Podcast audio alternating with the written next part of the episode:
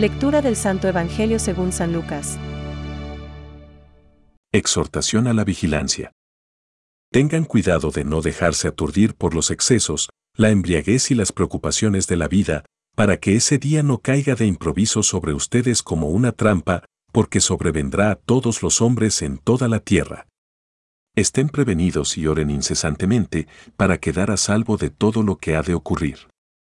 Así podrán comparecer seguros ante el Hijo del Hombre. Es palabra de Dios. Te alabamos, Señor. Reflexión. Estad en vela, orando en todo tiempo. Hoy, último día del tiempo ordinario, Jesús nos advierte con meridiana claridad sobre la suerte de nuestro paso por esta vida.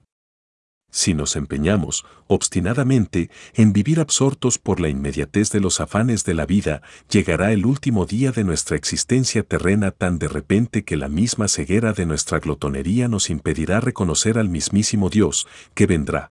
Porque aquí estamos de paso, lo sabías, para llevarnos a la intimidad de su amor infinito. Será algo así como lo que le ocurre a un niño malcriado tan entretenido está con sus juguetes que al final olvida el cariño de sus padres y la compañía de sus amigos. Cuando se da cuenta, llora desconsolado por su inesperada soledad. El antídoto que nos ofrece Jesús es igualmente claro. Estad en vela, pues, orando en todo tiempo. Lucas 21:36. Vigilar y orar. El mismo aviso que les dio a sus apóstoles la noche en que fue traicionado. La oración tiene un componente admirable de profecía, muchas veces olvidado en la predicación, es decir, de pasar del mero ver al mirar la cotidianeidad en su más profunda realidad.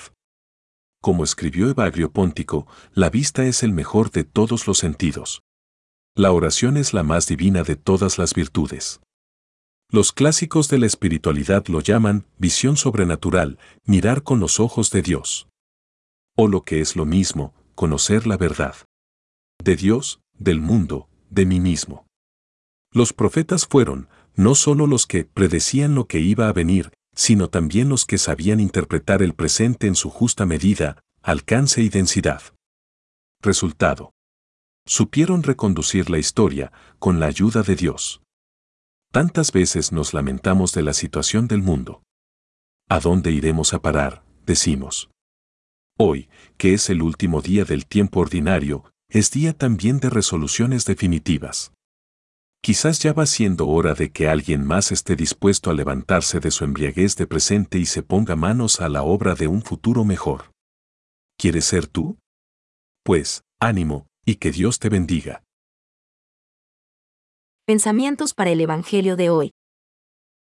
Hemos de tener paciencia y perseverar, hermanos queridos, para que, después de haber sido admitidos a la esperanza de la verdad y de la libertad, podamos alcanzar la verdad y la libertad mismas. San Cipriano. En nuestro corazón anida la nostalgia de la esclavitud, porque aparentemente es más tranquilizadora, más que la libertad, que es mucho más arriesgada.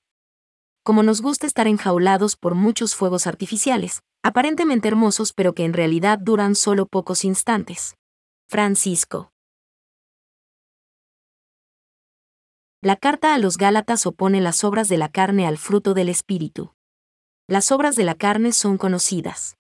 Fornicación, impureza, libertinaje, idolatría, embriagueces, orgías y cosas semejantes, sobre las cuales os prevengo como ya os previne, que quienes hacen tales cosas no heredarán el reino de Dios. 5,19-21. Catecismo de la Iglesia Católica, número 1.852.